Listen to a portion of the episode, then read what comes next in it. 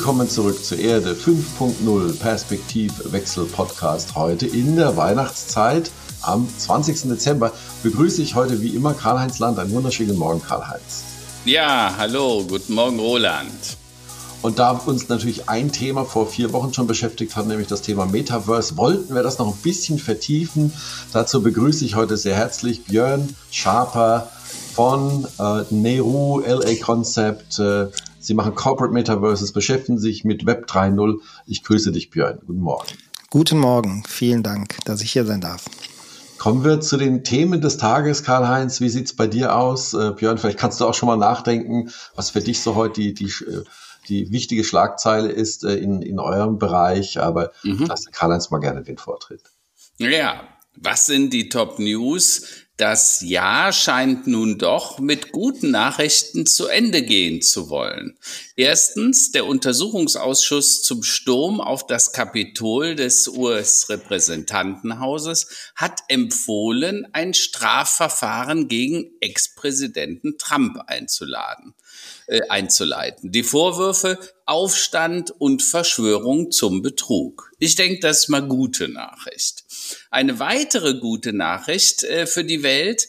Der Twitter-Nutzer hat entschieden. Nun sollte Elon Musk nach seinem eigenen Versprechen seinen Job als Twitter-CEO abgeben selbst hatte ja zur Abstimmung darüber aufgerufen, äh, ob er diesen Job nun aufgeben sollte. Mehr als 57 Prozent der Benutzer haben mit Ja gestimmt. Mal sehen, was Musk nun macht. Auf jeden Fall lässt dies hoffen.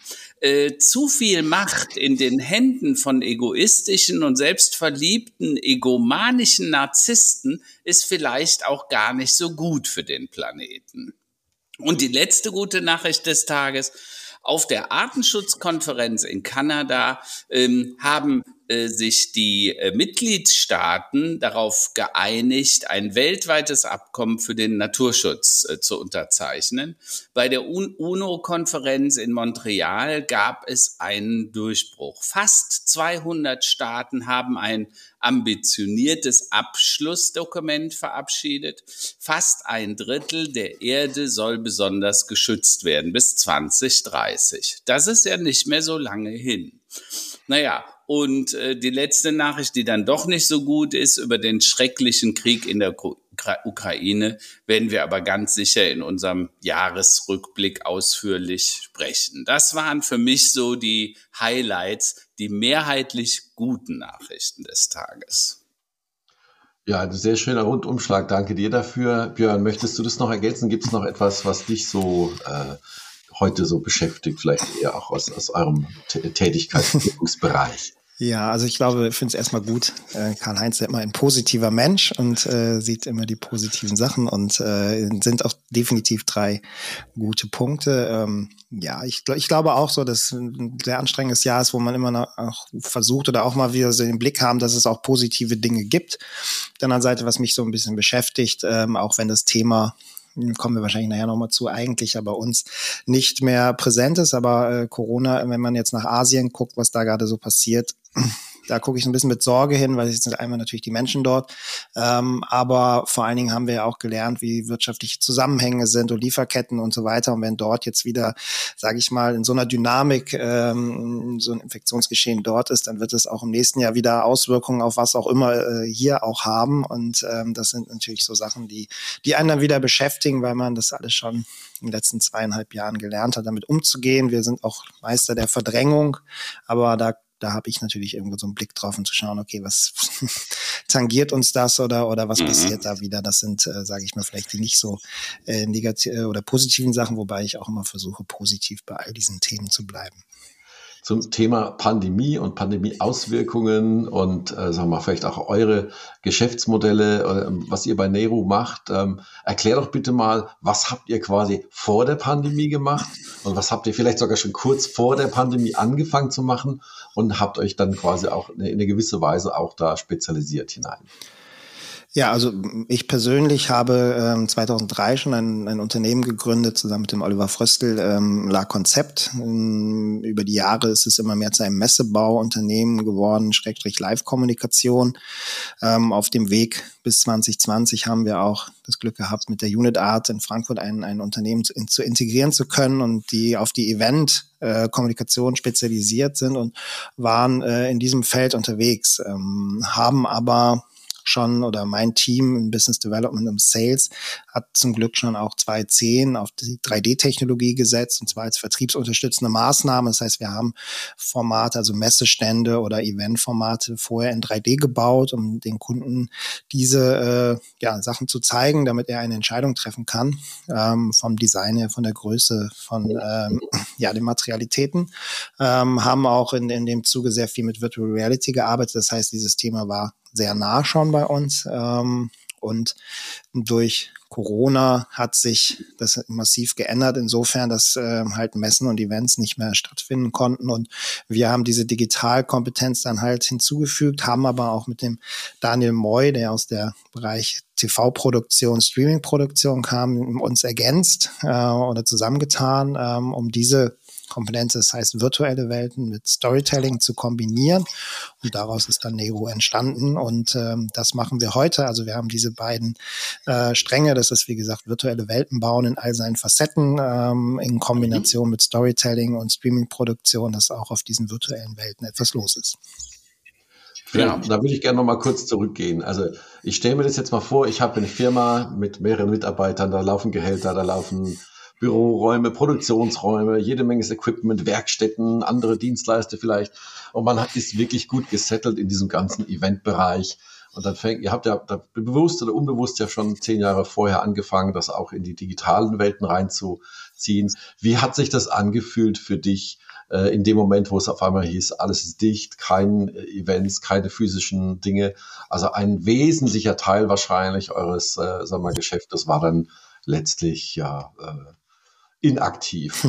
ja. Wie, wie fühlt sich das an? Ja, es ist natürlich, äh, es ist ja, es war jetzt ja nicht von einem Tag auf den anderen, es war ein gewisser Prozess. Ähm, deswegen konnte man, äh, hatte man so eine gewisse Phase, wo man sich damit äh, auseinandersetzen musste. Man hat, um so eine Größenordnung zu bekommen, 2020 oder für 2020 hatten wir knapp 750 Messen organisiert, aufgebaut, abgebaut für Kunden. Also es ist jetzt äh, auch wirklich ein, wie du sagst, ein elementarer Bestandteil und in all seinen Business Forecasts und was man so lernt, äh, geht man vielleicht mal, geht man eigentlich mal von Wachstum aus. Ja. Idealerweise zweistellig, ja. Worst Case einstellig. Rückgänge sind schon Wachstum, eigentlich gar nicht Wachstum, akzeptabel. Ja. Äh, und wir haben halt, wir reden halt von, von 90 Prozent äh, Umsatzrückgang. Ähm, mhm. Aber man muss es auch ein bisschen differenzierter sehen. Wir haben an der ersten Phase, wir waren lange am Markt, wir haben eine sehr gute Kundenstruktur gehabt. Das heißt, was so Thema Stornierungsbedingungen ähm, anging, so haben wir eigentlich ganz gute Regelungen finden können, dank unserer Kunden. Man muss auch sagen, mhm. es sind ja viele Messen abgesagt worden. Da waren unsere Teams quasi beim Aufbau. Und während ja. des Aufbaus wurde gesagt, so, okay, wieder alles einpacken und zurück. Äh, ja, ja. Und da waren die Unternehmen in der Phase auch sehr, ähm, ja, sehr kulant oder auch sehr kooperativ. Man hat sich gemeinschaftlich geeinigt. Das heißt, man kann, hatte jetzt nicht so den elementar krassen, äh, vielleicht einen Umsatzrückgang, aber in vielen Teilen mussten trotzdem ja die Kosten gedeckt werden. Das heißt, oh. da ist man so über die erste Phase ganz gut rübergekommen. Ähm, und dann muss man auch sagen, ähm, wir meckern immer viel auch über unsere äh, ja, Regierung und über das ganze System. Aber ich glaube, dass äh, man diese Krise in Deutschland als Unternehmen einer der besten Orte wahrscheinlich, wo man da ja. äh, agieren konnte. Man, ja, wir wurden sehr unterstützt, ob es jetzt Kurzarbeitergeld war, ob es äh, Überbrückungskredite waren, ob es für, äh, Überbrückungshilfen waren in all ja. Formen. Äh, das muss man halt ganz klar sagen. Ohne diese Hilfen, ohne diese Förderung hätte es, würde es dieses Unternehmen nicht mehr geben.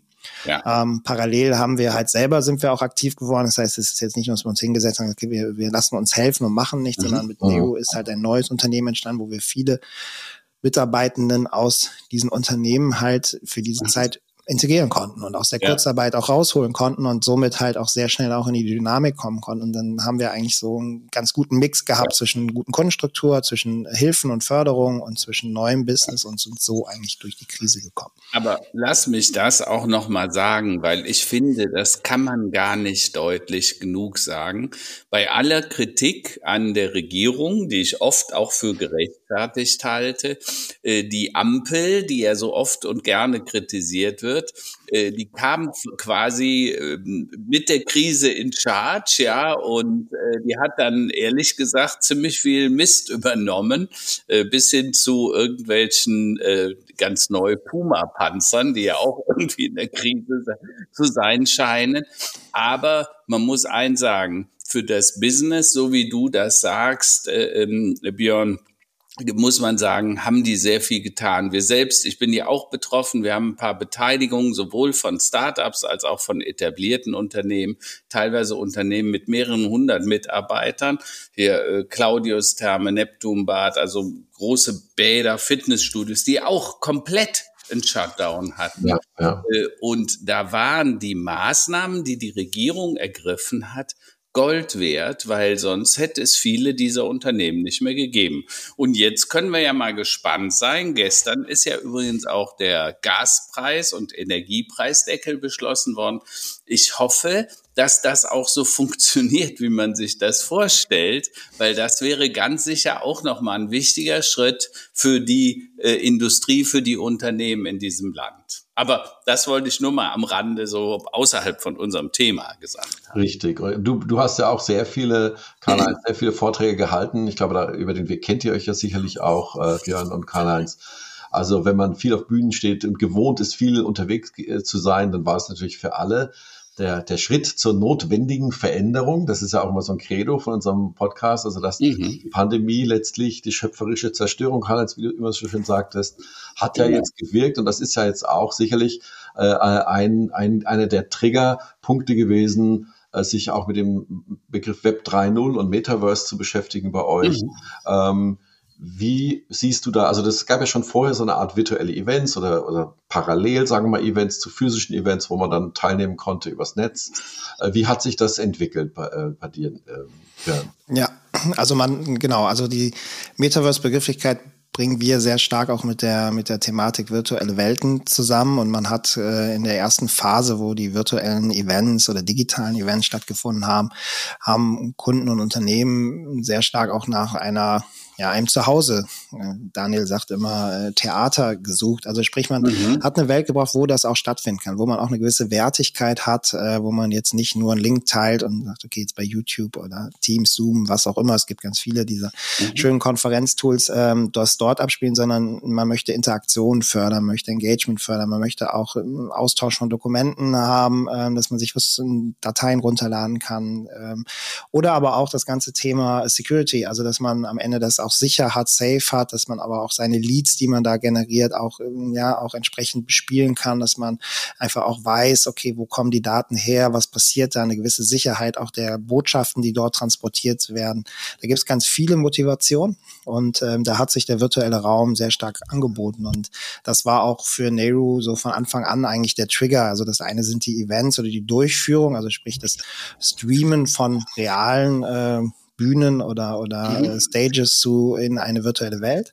Das mhm. andere ist aber immer auch die virtuelle Welt gewesen und war immer ja. der Haupttrigger. Und das ist dann durch diese Metaverse-Begrifflichkeit mhm. ähm, sehr äh, fokussiert worden, dass es halt äh, ja oder sehr im Fokus stand und das wurde dann sehr stark auch mit Web 3 äh, mhm. kombiniert meiner Meinung nach gehört das nicht unbedingt zusammen. Also das kann man zusammenführen. Das macht mhm. durchaus auch Sinn, wenn wir über Begrifflichkeiten wie digitaler Besitz zum Beispiel sprechen. Mhm. Ist das ein, ein, eine gute Ergänzung?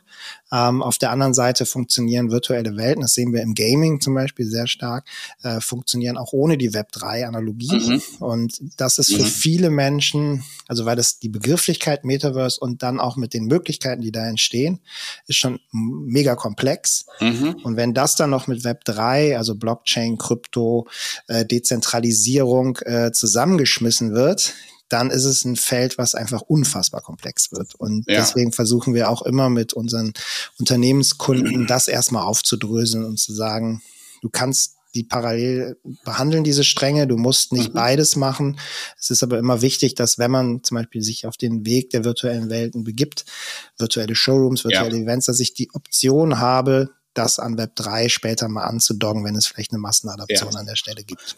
Björn, lasst uns vielleicht mal kurz über die Definition reden, weil ich glaube, das macht vieles klarer. Also das Metaversum oder das Metavers ist sozusagen ein digitaler Raum, der durch das Zusammenwirken von virtuellen, erweiterten und physischen Realitäten entsteht. Äh, der ist natürlich sehr stark geprägt, immer durch den Mark Zuckerberg mit Meta, der hat ja sogar seine Firma dahin übersetzt, aber das ist eben nichts, was Meta gehören würde, sondern das ist ganz unabhängig zu sehen. Das ist wichtig, weil viele Menschen denken, Metaversum gleich Facebook oder Meta äh, ist Facebook. Und das stimmt eben so nicht. Ähm, das andere, das Web 3.0, ähm, da habe ich gesagt, um das einfach zu erklären, das Web 1.0, das konnte nur lesen. Also du hattest eine Webseite, konntest lesen. Das Web 2, da konnte man lesen und schreiben. Was war die Voraussetzung und der Ermöglicher für äh, die sozialen Medien. Ohne diese Interaktion hätte es soziale Medien wie Google, Facebook, Apple gar nicht geben können. Und das Web 3.0 das ist jetzt neben dem Lesen und dem Schreiben auch noch das Besitzen äh, und Interagieren. Also sprich, äh, hier kann ich Dinge besitzen, also denk an Kunst, an Musik. Ne? Heute, früher haben wir eine CD gekauft, heute können wir uns das runterladen und oder streamen aber wir können das Recht am Streamen dann auch besitzen. Und dann geht's einfach, wenn ich ein Foto mache, wem gehört das Foto, wer hat das Recht am Foto, wer hat das Recht am Text, an der Musik. Äh, und das ist da sozusagen das Web 3.0. Und da gibt's überschneidende Elemente, aber das hat erstmal nichts mit dem Metaverse zu tun. Einfach um das nur mal erklärt zu haben, dass die Zuhörer das auch wirklich verstehen. Ja, so würde ich dir, würde ich dir äh, genauso zustimmen. Ist, Metaverse kann man auch noch mal so erklären, dass es eher ein, ein Netzwerk ist, also eher vielleicht vergleichbar mit dem Internet. Also sprich, mhm. es ist ein Netzwerk, wo ich von einigen oder von einer Experience nennen wir das, von einer virtuellen Welt zur anderen springen kann. Wie ich mhm. heute von äh, Spiegel äh, Online äh, zu Zeit Online wechseln kann. Mhm. Ich aber auch die Inhalte zum Beispiel, die ich da kopiere oder kommentiere, auch auf Instagram teilen kann oder bei ja. Facebook oder irgendwie ein Video bei YouTube hochladen kann. Diese Interoperabilität, die fehlt halt im Metaverse. Mhm. Oder das ist eigentlich so dieses Begrifflichkeit des Metaverse. Eine einzelne ja. virtuelle Welt, also manche sagen auch, okay, zum Beispiel jetzt ein Roblox oder ist mhm. das Metaverse, das ist so auch nicht richtig. Mhm. Ähm, aber das Metaverse wird äh, in, in seiner Definition, da sind sich, glaube ich, alle sicher, sehr stark eine virtuelle Welt sein, ja. die aus vornehmlich dreidimensionalen Elementen besteht. Mhm. Aber auch dort kann man auch wieder sagen, es wird auch 2D-Elemente mhm. geben hilft wieder die Analogie, ist im Gaming die Leute, die, die Zuhörer, Zuhörerinnen, die Computerspiele schon mal gespielt haben, dort gibt es auch zweidimensionale Elemente, also die Menüs zum Beispiel oder die Setcard, ja. also das muss nicht immer alles dreidimensional mhm. sein. Und dann gibt es, glaube ich, auch noch mal ein Thema, was wir, was wir beleuchten können, ist das mhm. Metaverse mhm. immer zwingend Virtual Reality, also VR mhm. gleich Brille. Mhm. Ähm, und das ist so ein, so ein Thema, wo, glaube ich, viele ähm, ja, darüber diskutieren oder wo man auch mhm. sich ein bisschen überstreiten kann. Ähm, ich glaube, perspektivisch sicherlich schon. An irgendeiner Stelle ja. wird es ein Device geben, wo ich darin eintauchen kann. Aktuell ist die Durchdringung von diesen Brillen aber überhaupt nicht gegeben und somit ja. ist wahrscheinlich in der Übergangsphase es sehr stark zu reduzieren auf eine dreidimensionale ja. Welt, also zum Beispiel einen virtuellen Showroom. Ja, aber vielleicht kommen wir da mal kurz drauf zurück, weil eure Erfahrung, der Ausgangspunkt war, Ihr hattet eine Idee, du hattest ja auch schon eine Firma, dann habt ihr euch zusammengetan mit dem Daniel und so weiter, habt eine gemeinsame äh, äh Firma daraus gemacht äh, und euer Ziel war immer virtuelle äh, Shows, virtuelle Events oder Hybride, ne? weil ihr macht ja vieles physikalisch. Da kommen also Leute physisch ins Studio. Ihr habt ja ein riesen Studio da in Köln, also mehrere hundert Quadratmeter, eines ein tolles Studio übrigens, kann ich sehr empfehlen. Auch ein tolle Event-Location, ja. Ähm, war ja auch schon ein paar Mal da, äh, mit toller Technik ausgestattet. Und dann nebendran ähm, diese virtuellen Welten, die man aufbaut. Und euer, euer Spruch ist ja letztendlich, bring die beiden Welten zusammen. Das ist natürlich in der Pandemie auch besonders belohnt worden, weil es gab ja gar keine anderen Events außer virtuellen Events. Und dann später waren auch wieder die ersten Hybriden, also in der physischen und der realen Welt, in der virtuellen Welt möglich. Äh, aber erzähl mir, mal, wie hat sich das denn ausgewirkt? Also ich stelle mir das gar nicht so einfach vor. Die Menschen waren das ja vorher überhaupt nicht gewohnt, dass man also, wenn du ein virtuelles Event gemacht hast, da haben die Leute gesagt, naja, haben die kein Geld für was Richtiges, ja? So. Ja. Und jetzt standet ihr auf einmal da, ne?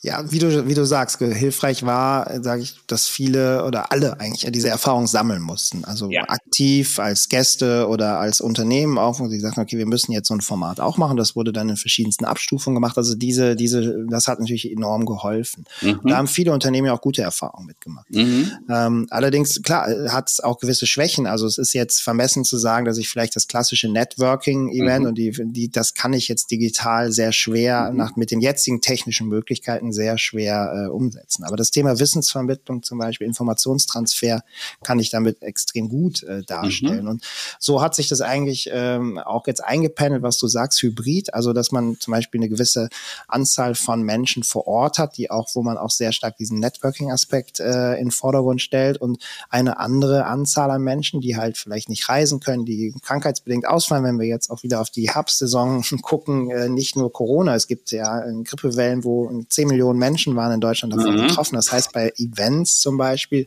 fällt, das war schon vor der Pandemie so, ja auch immer eine gewisse Anzahl an Menschen aus, die halt nicht können. Und heute habe ich die technischen Möglichkeiten, diese Menschen trotzdem nachgängig zu erreichen. Ich kann die mhm. Sendungen aufnehmen, ich kann sie auch mal ein bisschen anders schneiden, ich kann sie ein bisschen anders, ich kann sie auch nutzen für Marketingmaßnahmen, äh, für mhm. vertriebsunterstützende Maßnahmen. Und so merken Unternehmen, dass ich mittlerweile solche Events ein Stück weit anders denken muss und mehr als Kampagne sehe oder sage, ja. okay, ich kann es lang langfristig. Ich bin jetzt nicht nur dieser eine Moment, wo dann vielleicht 100, 200, 300, 500 Menschen weltweit zusammenkommen und dann zwei Tage irgendwie Zeit verbringen und dann mhm. verpufft das, sondern da denken Unternehmen heute ein bisschen nachhaltiger, was ja auch ein ja.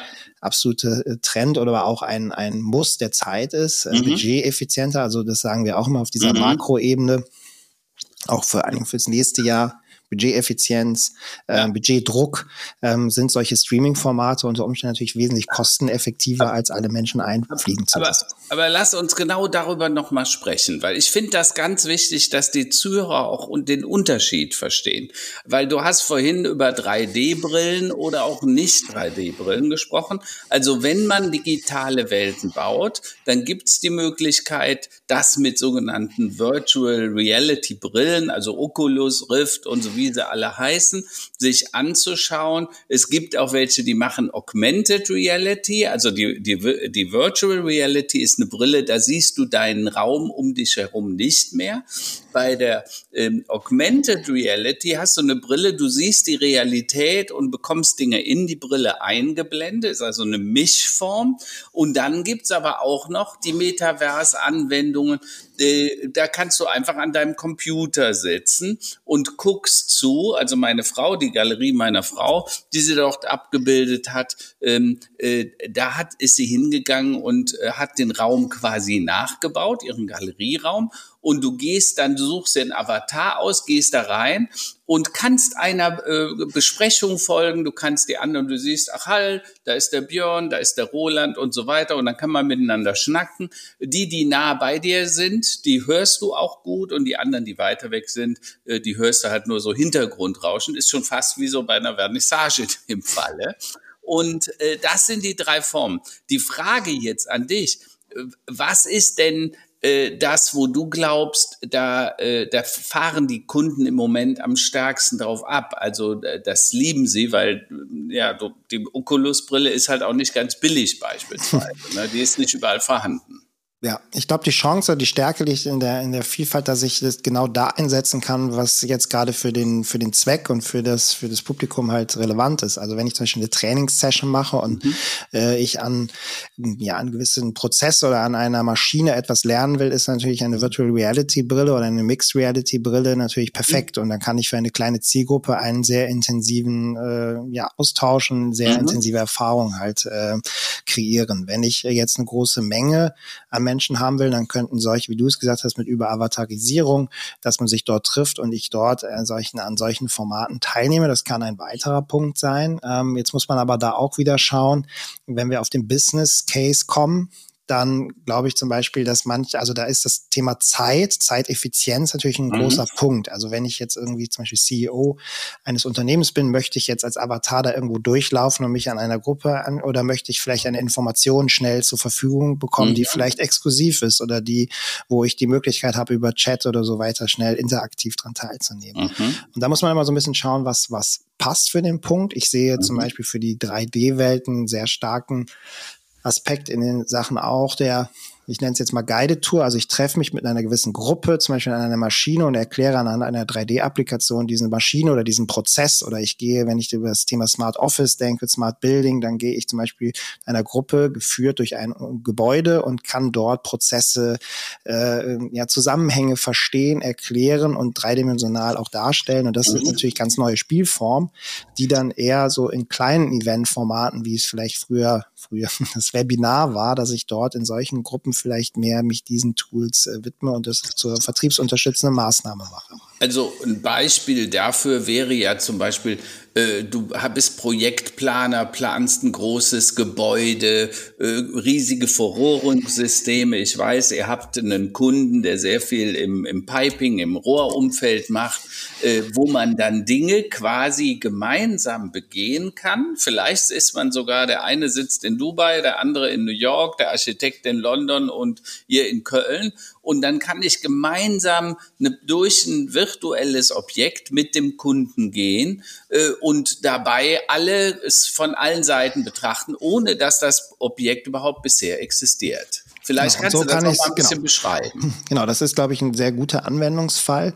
Ich kann über solche 3D-Applikationen, wenn ich das jetzt ein bisschen auch wieder aus dem Gaming nehme, wenn ich das in die Industrie runterbreche, ähm, kann ich halt Zusammenhänge verstehen, ich kann auch Maschinen verstehen und ich kann das besser sehen, als wenn ich jetzt zum Beispiel ein PDF mir ansehe ja. oder eine PowerPoint. Oder es gibt ja jetzt dieses Projekt, dieses große Landprojekt Neom zum Beispiel. Mhm. Ähm, und dort ist ja auch die Idee, das, das liest man jetzt und sieht die Bilder und denkt sich, wow, ist irgendwie krass aus und kann mhm. man sich mhm. das irgendwie gar nicht vorstellen, wenn ich dieses Land jetzt, und das ist auch dort geplant, begehbar mache und ich kann das schon vorher erleben und ich kann da mal rumlaufen und mir das anschauen, habe ich ein viel größeres Verständnis für dieses Projekt. Ob ich das Projekt dann gut finde oder besser finde, das steht ja. auf einem ganz anderen Blatt. Aber es hilft mir, diese Einordnung zu machen. Und das Gleiche gilt zum Beispiel in der Automobilindustrie. Ich ein gewisses Auto, das sehe ich jetzt irgendwie im Werbespot oder irgendwo in, in, auf der Website, wenn ich das zum Beispiel im 3D wirklich komplett mir anschauen kann oder weiter gedacht, ich da vielleicht auch einsteigen kann und damit dann auch fahren kann. Erstmal mhm. vielleicht nur virtuell. Ähm, mhm. dann ist es vielleicht, wenn man das so, so weiterspielt, dann merkt man, okay, da sind ganz neue Möglichkeiten im virtuellen, im digitalen Raum, ähm, die mir dieses anbietet. Und gerade in der Industrie, ähm, die jetzt nicht solche, sage ich mal, dann einfache Produkte haben, wie Ahnung, jetzt irgendwie ein T-Shirt oder Socken. Das ist dann halt irgendwie relativ simpel. Ähm, aber im Business-Kontext wird es halt immer, immer komplexer. Und viele Kunden ja. aus der Industrie schildern uns auch, dass es zum Beispiel für Sales-Teams teilweise so kompliziert ist, dass sie gar nicht genau mehr wissen, was sie da überhaupt verkaufen, weil das alles miteinander zusammenhängt über IoT, mhm. Digitalisierung und das dann über solche Ebenen auch für die Schulungszwecke intern, aber auch mhm. für die Kunden zu nutzen, glaube ich, sind Riesenchancen für die Zukunft. Also sehe ich genauso wie du. Ähm, ähm, ich sag mal, Roland, wir haben schon häufiger auch über das oh. ganze Thema Bildung gesprochen. Ne? Wie kann ich denn solche Dinge dauerhaft transportieren? Und du, Björn, hat es das gerade auch ja richtig gesagt. Ähm, es geht auch darum, Dinge nicht nur zu einem Zeitpunkt, also eine Messe, die findet zu dem Zeitpunkt statt und danach ist das vergessen. Also das verliert sich. Wenn du es aber äh, virtuell gemacht hast oder hybrid, dann kannst du es speichern. Du kannst also jede Erklärung, jede Erläuterung für jeden Kunden auf diesem Planeten, egal wo er gerade ist, verfügbar machen. Also zumindest, wenn er die Sprache denn auch versteht. Ähm, und dann können die Leute das auch noch in fünf Jahren abrufen. Das ist, glaube ich, das Besondere. Und dann kommt nachher die Skalierbarkeit, die ja natürlich, bei, wenn du tausend Mann in einem Saal hast äh, und denen gleichzeitig was erzählst, dann hast du halt tausend Personen da. Wenn du aber nur äh, 300 Leute virtuell hast, aber in drei Jahren hattest du 10.000 Besucher auf der Applikation, dann wird deutlich, dass das durchaus Vorteile gegenüber der realen Messe in diesem Falle hat. Ne? Oder denk an das Thema Bildung. Ähm, äh, da übrigens, da setzt auch Meta, also Facebook, sehr stark drauf, dass sie sagen, wir wollen diese Verfügbarkeiten der virtuellen Welten in der Medizin, in der Bildung und so weiter machen. Vielleicht, äh, Roland, ist das auch ein Thema? Du bist ja jetzt gerade mit deinen Lütten unterwegs. Äh, ist das für euch auch schon ein Thema? Äh, bis jetzt noch nicht. Was natürlich ein Thema ist, das war äh, getriggert durch Homeschooling, das ist ja klar, äh, dass insgesamt Eltern, Kinder, Lehrer sich damit auseinandersetzen mussten, schlecht oder recht. Bei uns hat es alles ganz gut geklappt, sodass das für die Kinder vollkommene Normalität ist. Also nicht nur physisch zu lernen und einen Lehrer zu haben, sondern auch äh, virtuell, ne? so mhm. Dialog. Ähm, das ist definitiv, äh, das, das ist gelernt. So. Mhm. Äh, bei uns ist es so, dass die Kinder auch noch zusätzlich äh, dreimal die Woche Englisch machen mit einer Englisch äh, Lehrerin mhm. aus Südafrika. Also das ist auch vollkommen normal für die Kinder, mhm. das zu tun. Der nächste Schritt natürlich wäre dann, das ist ja, wird ja auch so schön skizziert in der Werbung von Meta kurz vor der Tagesschau, wenn man dann mit äh, Brille auf dann tatsächlich in eine andere Welt, sei es eine, eine Histo andere historische Zeit geht mhm. oder in einen Jet einsteigt und, und sowas. Äh, ich denke, das äh, wird kommen, äh, ganz klar. Äh, und ich denke, dass es vor allem in diesem, in diesem äh, Bildungssektor eine sehr starke Daseinsberechtigung hat. Ähm, das, das, das ist ganz klar, ist eine Frage der Zeit, ist eine Frage, wer finanziert Diese ganzen Inhalte müssen ja auch produziert werden. Ne? Also Björn, das, da seid ihr ja dann mit, dabei. Das ist ja, ja ein irrer genau. Aufwand, ähm, Dinge in 3D-Modelle umzuwandeln und solche Welten zu kreieren. Äh, ich rede auch über Bandbreiten, Glasfaser, also all diese Dinge, die sind ja noch gar nicht da. Aber ja. um, um auf seine Frage nochmal zu antworten, Karl-Heinz, für die Kinder ist das vollkommene Normalität. Und ob das dann in der höheren Qualität in 3D mit Brille ja. oder einfach mit Bildschirm ist, das ja. ist dann so ein gradueller Prozess, der sich dann in, in diese ähm, Richtung definitiv ja. entwickeln wird. Aber da die Frage nochmal an Björn. Du hast ja vorhin gesagt, das ist jetzt eine Reise. Eine Reise heute ist halt doch sehr viel so Avatar gesteuertes. Du siehst, gehst rein und du brauchst keine Brille. Äh, die Augmented Brillen sind ja schon mal ein bisschen preiswerter wie die Virtual Virtual Reality Brillen, zumindest war das mein Eindruck, äh, kannst du mich nachher korrigieren, wenn ich da falsch liege. Und jetzt siehst du aber so eine Art Migration. Du glaubst, am Anfang wird es eben sehr stark so avatargetriebene Welten sein. Ähm, was, äh, was erzählst du denn den Kunden oder wonach fragen denn eure Kunden eigentlich? Also ich bin jetzt eine Firma, habe äh, ja. 1000 oder 500 Mitarbeiter und ich will eine virtuelle Messe. Das kann ich ja bei euch buchen. Was, was empfiehlst du mir? Also ich würde dir erstmal empfehlen, ähm, gar nicht auf das Technische, also jetzt Brille zu achten, sondern erstmal mhm. zu sagen, okay, wir, wir bauen jetzt diesen Prozess mal in der dreidimensionalen Welt auf und am mhm. Rechner, um A, die Prozesse zu verstehen, um auch mal zu schauen, was hast du auch für Daten? Das ist, was Roland mhm. sagt, auch ganz richtig. Also ja, gibt es die Cut-Daten, gibt es, äh, müssen wir scannen noch? Also hab, was habt ihr denn da eigentlich, mhm. ähm, um da überhaupt, bevor wir uns über technische Sachen unterhalten, das erstmal mhm. zu prüfen und dann auch zu schauen, okay, wenn wir das haben, wie implementieren wir das denn in den Prozess? Prozess, also muss das an den Sales angedockt werden, mhm. an das mhm. Marketing oder für, für die Personalabteilung ins Onboarding, also oder in die Trainingsabteilung. Also da schauen mhm. wir dann sehr stark hin und bauen dann diesen Bereich erstmal einen dreidimensionalen virtuellen Space auf und verknüpfen den zum Beispiel aber auch mit Augmented Reality Anwendung, dass mhm. ich zum Beispiel gewisse Produkte, Maschinen mir dann auf mein Handy ziehen kann und dann wiederum mhm. über QR-Code zum Beispiel dann ins, in den Raum projizieren kann. Also da versuchen wir dann so erste Schnittstellen halt zu schaffen. Mhm.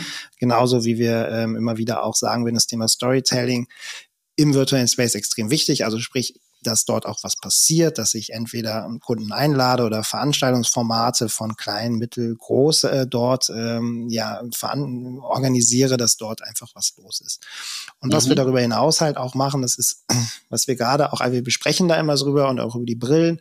Es ist aber sehr wichtig, das merken wir immer wieder, dass Menschen ähm, das auch mal erleben. Und viele Kunden fragen mhm. uns einfach, ja, wo kann, wo komme ich denn jetzt in dieses Metaverse rein? Wie kann ich das denn erleben? Und das ist super schwierig. Äh, jetzt kann man ein paar Applikationen zeigen und man kann mal eine Brille mitbringen. Und du hast unser Studio angesprochen. Wir werden jetzt ab äh, Februar werden wir quasi ein Metaverse-Studio aufbauen, wo wir wirklich Kunden mhm. über einen Tag in Workshop-Formaten wirklich ein Erlebnis geben, dass sie das mal anfassen können, dass sie mal ein Minecraft Roblox mal spielen können, dass sie Virtual Reality Brillen, Augmented Reality, äh, Reality Brillen aufsetzen können, sie Avatare mal kreieren können. Auch das Thema, was ist denn alles über künstliche Intelligenz möglich, was ist über Deepfakes möglich. Wir werden das mit Vorträgen und Workshop-Formaten anbieten und wollen Menschen, Unternehmen ähm, dazu befähigen, dass sie sagen oder eine Entscheidung treffen können, ist diese Technologie für mich heute schon was? Ist es was auf meiner Reise oder ist es vielleicht etwas, was irgendwie in fünf oder zehn Jahren erst eine Relevanz hat?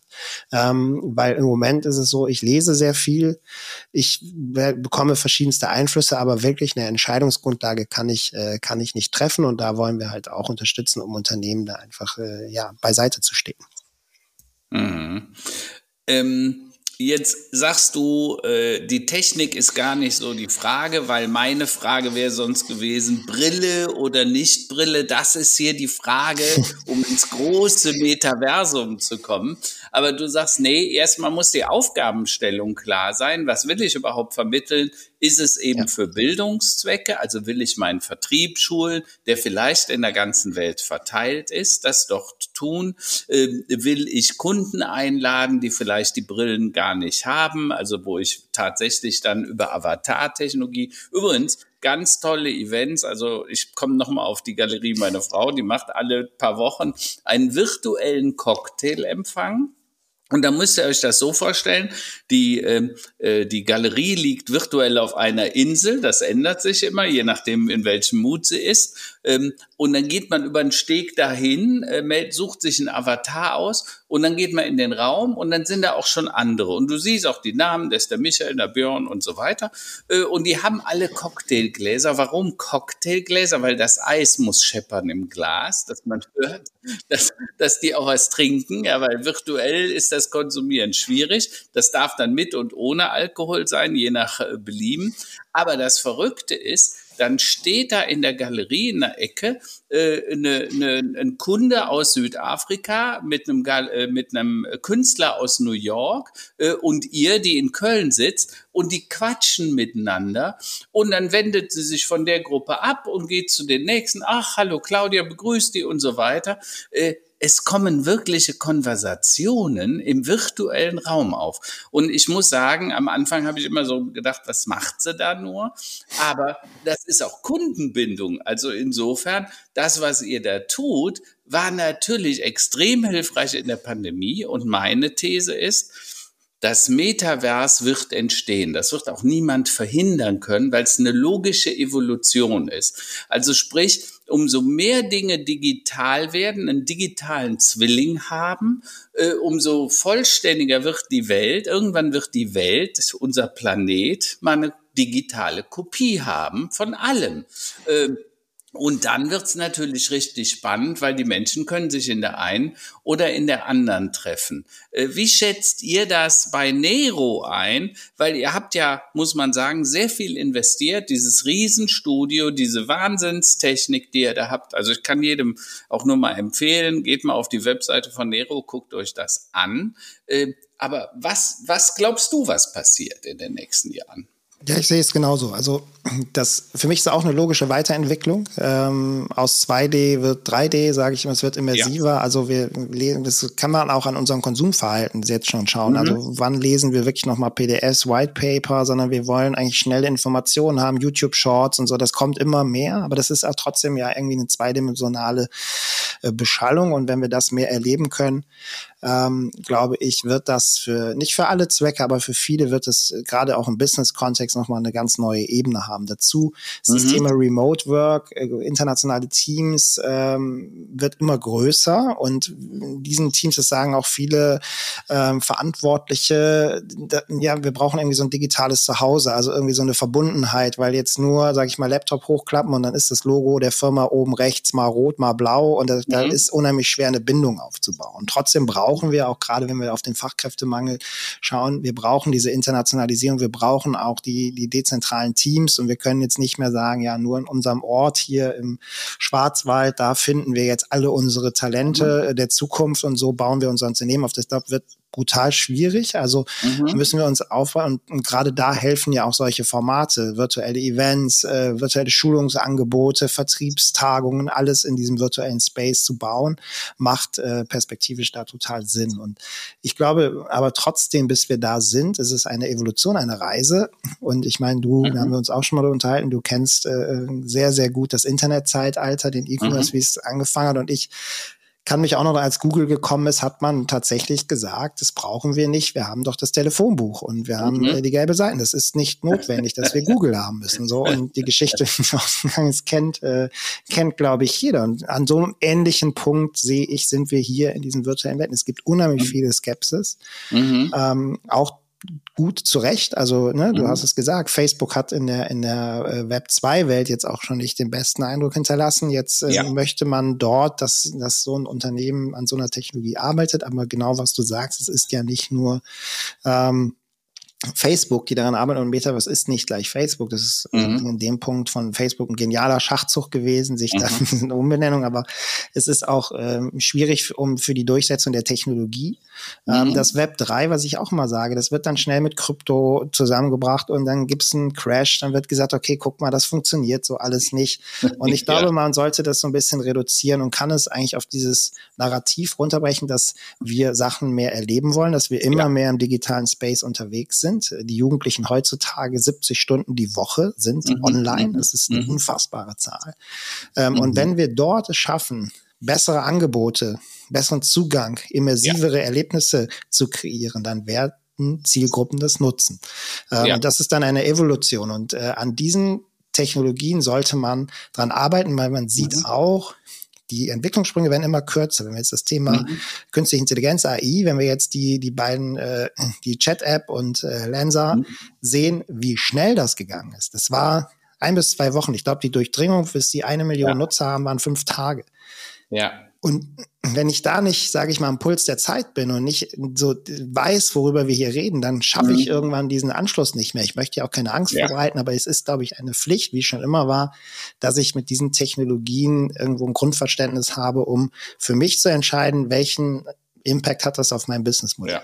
Ja, vor allen Dingen muss man ja eins sagen, Björn, wenn wir richtig liegen und das eine Evolution ist und keine Revolution. Also das passiert jetzt sukzessive und natürlich das ganze Thema äh, Homeworking, ne? also zu Hause arbeiten, das fordert ja auch dann nach Hause Bildung bringen, äh, Weiterbildung für Mitarbeiter, für Schüler, ähm, äh, diese Themen hybrides Arbeiten, also sowohl als auch. Ne? Wir reden ja nicht darum, dass jetzt alles nur noch im Metaversum stattfindet, sondern es geht um das Und dazwischen. Ne? Ja, nicht entweder richtig, oder, ja. sondern das Und. Ähm, und dann sage ich, dann wird das passieren. Die Frage ist, äh, hast du das Gefühl, dass die deutschen Unternehmen diese Chancen auch schon erkannt haben und auch bereit sind, diesen, nennen wir es mal, Lernweg jetzt zu gehen, da auch ein bisschen was zu investieren im virtuellen Raum, weil am Ende entscheidet ja der Kunde, wo er dich treffen wird. Es wird Kunden geben, die werden weiter nur in den Shop gehen, also physisch, die kaufen sich ihr Auto dort, aber es wird wahrscheinlich auch Kunden geben, die werden sich auch virtuell entscheiden äh, oder zumindest dort weiterbilden, schon mal das Produkt angucken, genauer betrachten und gehen dann vielleicht nachher doch in den Shop, um es doch zu kaufen, weil sie es nochmal anfassen wollen. Ähm, äh, siehst du diese Entwicklung schon und sehen vor allen Dingen, sehen die eure Kunden schon?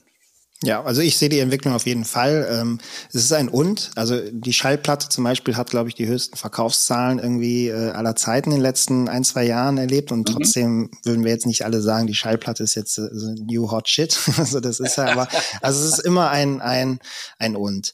Ähm, die Kunden werden sich dahin entscheiden, da bin ich fest von überzeugt. Die Unternehmen, mhm. da muss man auch so ein bisschen gucken. Wir haben im Moment natürlich viele andere Themen. Also auf der Makroebene Inflation, Energiekrise, mhm. Corona Corona-Pandemie, Lieferketten-Thematiken, äh, mhm. Ukraine-Krieg. Da muss man dann auch fairerweise sagen, ist jetzt das Metaverse-Thema jetzt das, womit wir uns jetzt heute beschäftigen müssen? Mhm. Oder versuchen wir jetzt erstmal hier den Laden irgendwie in Schuss zu halten und irgendwie mhm. durch die nächste Zeit zu kommen? Das muss man ja. ganz genau sehen kann man sich das auf der anderen Seite angucken, dass wir hier viele Chancen haben, die wir auch so in der Effizienzsteigerung, der Budgetsteigerung haben. Also, dass wir mhm. halt wirklich Budgets einsparen, wenn wir jetzt das Thema Reisen uns anschauen, mhm. wenn wir das Thema auch das wieder kombinieren mit Nachhaltigkeitsaspekten. Also, dass wir einfach schauen, ein virtuelles Event ist definitiv kostengünstiger, als wenn ich das, wenn ich ganz viele Menschen irgendwo einfliegen lasse. Das ist auch nachhaltiger an der Stelle. Viel nachhaltiger. Virtuelle, virtueller Showroom ist günstiger, als wenn ich einen echten Showroom baue. Also so ja. technisch wie auch immer. Das heißt, auch hier das Verständnis auf bei Unternehmen zu bringen, dass es nicht ein Invest jetzt ist oder ein, eine Spielerei, ein, ein On-Top-Marketing-Hype, mhm. sondern dass es wirklich auch zur Effizienzsteigerung beifügt. Deswegen mhm. komme ich auch am Anfang, bevor wir uns über die, was ich meinte, bevor wir uns über Brillen unterhalten, dass wir uns wirklich mit dem Anwendungsfall anschauen, gucken, wie mhm. können die jetzigen technologischen Schritte schon dazu beibringen, dass du als Unternehmen, wie gesagt, eine Effizienzsteigerung drin hast, dass du eine Budgeteinsparung drin hast und trotzdem, und das ist ja auch unser Logo, also unser Slogan, dieses Verbinden zwischen Menschen und Marken, also dass wir trotzdem an die Verbindung denken, dass wir jetzt nicht mhm. irgendwas machen, das ist aber dann ganz schlecht, sondern schauen, mhm. was ist heute möglich und wie können wir da agieren. Und wenn wir das beherzigen und das verstehen immer mehr Unternehmen auch und, und wollen das auch, dass sie sagen, okay, es bietet auch Chancen und wie kann ich hier eine, eine wirklich eine Effizienzsteigerung hinbekommen, mhm. jenseits dieses Hype-Begriffs Metaverse und jenseits von Krypto und Mark Zuckerberg und mhm. dann hat es wieder wiederum eine unheimliche Dynamik. Okay einen ganz kleinen Perspektivwechsel möchte ich doch noch mal rein. Mhm. Also ich bin vollkommen bei euch. Das ist, wir, wir werden weiterhin in einer, in einer hybriden Welt, äh, sagen wir mal, agieren. Äh, das wird noch viel stärker werden. Das ist auch ganz richtig, was du gesagt hast, Björn. Die jüngere Generation, wie viele Stunden die online verbringen, für dieses voll noch normaler als für uns, ja, die wir ja jetzt auch schon etliche Jahre Rechner und Zocken und Internet auf dem Buckel haben. Äh, da wird kaum ein Unterschied mehr gemacht. Dennoch, wenn ich jetzt überlege, ähm, Karl-Heinz, wenn wir so unsere Social Hour in der Firma haben, die ja auch über die ganze Welt verstreut ist bei Readify, ähm, wenn man dann fragt, ja, was habt denn ihr so im Urlaub gemacht? Oder was ist so am nächsten Feiertag, Wochenende, was habt ihr denn so vor? Da sagt keiner, aber auch keiner, ich setze mich an den Rechner und mache und programmiere weiter oder ich gehe ins Metaverse oder ich zocke, sondern äh, der ganz klare Trend ist, wir gehen in die, in die Natur. Also so ganz analog, äh, mhm. das Gehirn auch durchzulüften. Ähm, ich glaube, das ist so der, ich würde es jetzt nicht als Gegentrend, sondern als Grundbedürfnis eher auch bezeichnen. Ähm, wie, wie geht ihr damit um, äh, äh, Björn? Kommt euch das, ist, geht es euch genauso oder geht es euren Kunden auch genauso? Also diese vollkommene Entkopplung von der Natur und von der analogen Welt, ähm, die ist die Realität oder ist das ein ja. Schreckgespenst, mit dem wir leben müssen? Nee, also ich glaube, ich, da bin ich bei. Es wird immer, es gibt immer diesen Trend und einen Gegentrend. Und mhm. ähm, es gibt auch, als die Digitalisierung hoch war, gibt es dann das äh, digitale Detox und so. Also das sind ja jetzt nicht, nicht neue Themen. Und wenn wir mehr in virtuellen Space sind, wird die Natur eine andere Relevanz haben. Sehe ich mhm. genauso. Mhm. Ich glaube, dass, deswegen sage ich ja, wir sprechen sehr viel aus dieser Business Case-Thematik. Ich glaube, bis das so wirklich beim Endcon, bis wir, sage ich mal, als Gesellschaft hauptsächlich im Metaverse unterwegs sind, sehe ich, also es wird noch ein langer langer Weg sein, weil es auch dann wiederum ganz, ganz, ganz viele technische Hürden hat und auch gesellschaftliche Hürden, das muss man auch ganz klar sagen. Mhm. Ähm, und deswegen ist dieser Gegentrend ähm, definitiv da. Und es ist ja auch unser Ansatz, dass wir viele dieser Event-Formate nicht rein digital machen oder nicht rein virtuell, sondern das immer wieder auch kombinieren mit echten Stages, mit echten Kulissen, mit echten Bühnen oder auch mit hybriden Formaten, dass man auch sagt, okay, ähm, wir treffen uns hier und auch das hat was mit Nachhaltigkeit zu tun. Es kommen halt 150, 200 Menschen hin und das, was hier passiert, wird trotzdem dokumentiert, wird aufbereitet, wird auch nochmal anders zusammengeschnitten. Das ist auch nochmal ein Aspekt, ein kleiner Aspekt, den ich so reinbringen will. Viele Unternehmen haben einfach das analoge, eine Kamera davor gestellt und sagen, okay, jetzt sind wir digital. So ist es ja auch nicht, sondern ich kann das dann aufnehmen. Dann habe ich quasi Spielmasse, um das vielleicht neu zusammenzuschneiden, neu zusammenzusetzen und sagen, okay, jetzt haben wir eine neue Content-Formate zum Beispiel, die ich wieder an anderen Elementen, wenn ich dann zum Beispiel zu Hause bin, die ich mir dann statt vielleicht ja, die Fußball-WM in Katar zu gucken, gucke ich mir vielleicht noch mal irgendwie, äh, bilde ich mich weiter und gucke mir da noch mal eine, äh, irgendwie eine, eine Produktpräsentation oder einen Talk an oder was auch immer. Ähm, trotzdem bin ich, bin ich bei dir. Ähm, die Menschen werden immer auch ein Grundbedürfnis haben, natürlich nach Natur, nach Erlebnissen. Ähm, und deswegen mhm. sollten wir uns auch alle daran halten, dass diese Natur erhalten bleibt. Und da ist natürlich das Thema Nachhaltigkeit wieder ganz, ganz weit vorne. Ja, absolut. Also wir können, glaube ich, zusammenfassen, ähm, die digitale Welt, das klingt jetzt so abgedroschen, so total äh, äh, boomermäßig. Die digitale Welt ist nicht aufzuhalten, oh Wunder, oh Wunder, natürlich nicht. Ähm, es gibt jede Menge, sagen wir mal, äh, Hindernisse oder so auch Verständnis noch zu generieren. Mhm. Es geht immer um eine Experience, es muss ja auch Spaß machen. Also es ja. gibt auch jede Menge äh, Versuche, ähm, wo es misslungen ist. Ich denke, da kannst du auch, Björn, ein Lied von singen. Ich empfehle dazu den äh, Artikel von äh, Thomas Knüver im, bei Indiskretion Ehrensache in seinem Blog, wo er, ich glaube, doch recht berechtigt ähm, den Riesling Cup des Feinschmecker Magazins, den digitalen Riesling Cup zerlegt. Also es geht immer um mhm. User Experience, es muss allen Spaß machen, das muss professionell und smooth aussehen. Und ähm, da werden wir, da wachsen sicherlich viele Unternehmen noch rein. Jüngere, jüngere Generationen sind da schon längst drin. Wenn diese ganze Generation, du hast vorhin Roblox erwähnt, die, ähm, sagen wir mal, dieses Online-Gaming und digitale Artikel, digitale Produkte, virtuelle Produkte und da viel Geld ausgeben, wenn diese Generation dann mal in den Berufsalltag kommt, äh, dann ist das sowieso alles noch mehr als normal. Ja. Aber ich denke, dass wir uns auch alle immer noch gerne physisch sehen und auch äh, begrüßen mhm. und in den Arm nehmen. Und ähm, es wird weiterhin spannend sein, diese Entwicklung zu betrachten. Wir haben festgestellt, dass ja die Pandemie als äh, ja die die notwendige Zerstörung und den notwendigen Digitalisierungsbooster auch hier geleistet hat. Und ähm, denke, das können wir sehr gut weiterverfolgen. Und vielleicht machen wir auch mal in ein, zwei Jahren, wenn es soweit ist, Karl-Heinz den Podcast im Metaverse. Vielleicht wäre das wäre auch mal ein Experiment, das mal zu Ja, absolut. Ich glaube, da hätte der Björn und der Daniel ein paar gute Ideen für uns. Aber dazu dann mehr. Wunderbar. Gut. Na, dann kommen wir zu unserer beliebten Abschlussrubrik, die Tops und Flops der Woche. Äh, Björn, vielleicht hast du noch einen Moment drüber nachzudenken, was für dich so die persönlichen Tops oder Flops der letzten Tage waren. Ich habe was aufgeschrieben, Karl, als ich das äh, dir gerne den Vortritt, damit Björn noch ein bisschen nachdenken kann. Ähm, was waren für dich so die Tops und Flops der letzten Tage? Also ich habe heute zwei Tops. Äh, Cheyenne, unsere Tochter, die seit sieben Jahren in New York lebt, übrigens im Filmbusiness, Filmmaking, die macht Kamerafrau und Fokuspuller. Und äh, die kommt jetzt zu Weihnachten zu uns und fliegt dann weiter zu Filmaufnahmen nach Jeddah, also nach Saudi-Arabien. Da bin ich mal gespannt, da hat sie bestimmt Interessantes dann zu berichten. Und ich habe meinen Twitter-Account gelöscht. Äh, davor lagen schon längere Zeit Überlegungen, aber ich konnte das jetzt einfach nicht mehr mittragen. Das ist mein Top. Gleichzeitig äh, ist das auch irgendwie mein Flop. Äh, denn ich habe meinen Twitter-Account gelöscht und ich habe zu ein paar tausend Leuten jetzt keine Kontakte mehr über diesen äh, Kanal. Ich bedauere das ähm, nicht so sehr wegen des Accounts, aber es macht mich traurig, weil es doch deutlich macht, wie abhängig wir als Nutzer von diesen Plattformen geworden sind. Schließlich ging es dabei mal um nicht weniger als die Demokratisierung der Medien. Und das bringt so ein Elon Musk dann tatsächlich in Gefahr. Zumindest macht er aufmerksam, dass da was nicht stimmt. Also insofern äh, Top und Flop gleichermaßen. Björn, ich bin mal gespannt, was du hast.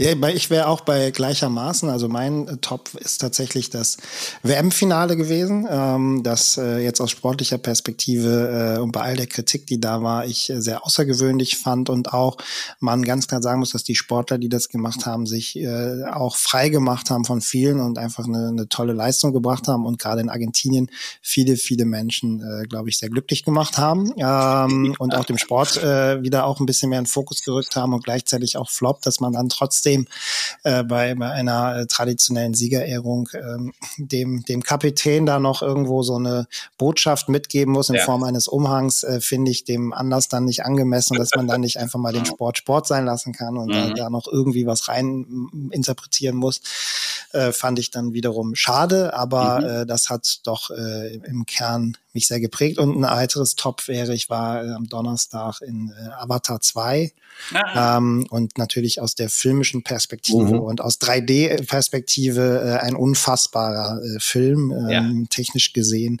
Ähm, wirklich äh, kann ich nur jedem empfehlen, der da irgendwie Spaß dran hat oder mit ja. 3D irgendwie in Berührung kommt, äh, sich das anzugucken versuchen wir auch nächste Woche. Roland, wie sieht es bei dir aus? Zwei, zwei Tops der Woche. Ein, also diesmal ausnahmsweise kein Arte-Dokumentationstipp, das ist, das machen wir ja öfter, aber auch ein medialer Tipp und zwar das Interview ähm, bei Christian Lindner, äh, CL Plus Podcast mit Joachim Gauck. Äh, ja. Wer mich erinnert, Joachim Gauck, also die Älteren werden sich erinnern, war mal mhm. Bundespräsident von 2012, 2017, mhm. äh, kommt ursprünglich aus Rostock und war natürlich in, in der ganzen Phase vor dem so beim Übergang DDR mhm. oder ähm, Wiedervereinigung sehr, sehr aktiv. Mhm. Sehr mhm. hörenswerter Podcast, der so ein bisschen auch die, die, die Perspektive auf medialen Hype und all diese Dinge so ein bisschen anders bewertet. Mhm. Also kann, ist, kann ich als Hörtipp sehr gut empfehlen. Mhm. Ähm, das zweite ist, das ist eine Erfahrung, eine Experience. Äh, es gibt, äh, wir sind ja, ich habe es ja schon öfters erwähnt, jetzt seit drei Jahren Neubürger in der kleinen Stadt Worms am Rhein. Mhm. Und wir hatten in den letzten Jahren ja selten die Gelegenheit, hier irgendwie mal Leute kennenzulernen oder auszugehen oder sonst was. Es gibt in Worms mhm. das in der Weihnachtszeit am vierten Advent das sogenannte Turmblasen. Also das hat nichts mit Glasbläserei zu tun, sondern da steht die, ähm, die Wormser Barockbläser auf dem, einem Turm des Wormser Domes und gegenüber so 150, 200 Meter weiter auf der Magnuskirche äh, schön angeleuchtet, also auch so eine Bläsertruppe, die dann dort Weihnachtslieder runter äh, Super. Da stehen in der Mitte, und jetzt kommt es zur Experience, stehen dann auf dem Platz zwischen dem Dom und dieser Kirche Tausende von Menschen. Und man hat gespürt, und das ist das Gefühl, was ich beschreiben möchte, in einer Zeit, in der es alles irgendwie unsicher ist, alles geht drunter und drüber. Menschen äh, greifen sich äh, an, an, an Fest, an Fixpunkte, suchen mhm. nach schnellen Lösungen. Es gibt viel Ärger, viel Schimpfe, viel Hass äh, und so weiter und so fort. Aber hier in dem Moment hat man gespürt, dass es viele, viele Menschen gibt, viele tausend Menschen, das sind auch nicht alles Katholiken gewesen, sag ich mal, die dann mhm. da sehen, äh, die dann da stehen bei minus acht, neun, zehn Grad und einfach Weihnachtslieder singen und man ja, hat eine ganz schöne harmonische Stimmung. Und da habe ich so mal den Glauben an die Menschheit und an die Zivilgesellschaft noch nicht ganz verloren, indem habe ich gemerkt, aha, das gibt's also noch, ähm, sind nicht alle total wahnsinnig ja. geworden. Also auch dort Weihnachtszeit, Weihnachtsstimmung und das wünsche ich jetzt auch allen Zuhörern, Zuhörern das zu erleben. Vielleicht gibt es sowas bei euch in der Nähe auch. Ähm, und ansonsten ähm, wünsche ich allen noch eine gute Weihnachtszeit. Das war für mich der Top der Woche. Ja, super. Allen frohes Fest. Dann, wenn wir uns noch, wir sprechen uns ja vorher noch mal vor einem guten Rutsch. Also dann ein frohes, besinnliches, glückliches Weihnachtsfest im Kreise hoffentlich der Lieben und gesund bleiben. Und genau, wir machen keine Weihnachtsfeier. Wir hören uns nächste Woche nochmal und äh, wir machen bald. Genau. Wir ziehen durch. Ne? Also ihr könnt euch freuen auf eine spezielle äh, zwischen den Jahren Edition nochmal. Björn, vielen Dank, Danke, dass du da warst. Vielen Dank euch. Dankeschön. Grüße an Tschüss.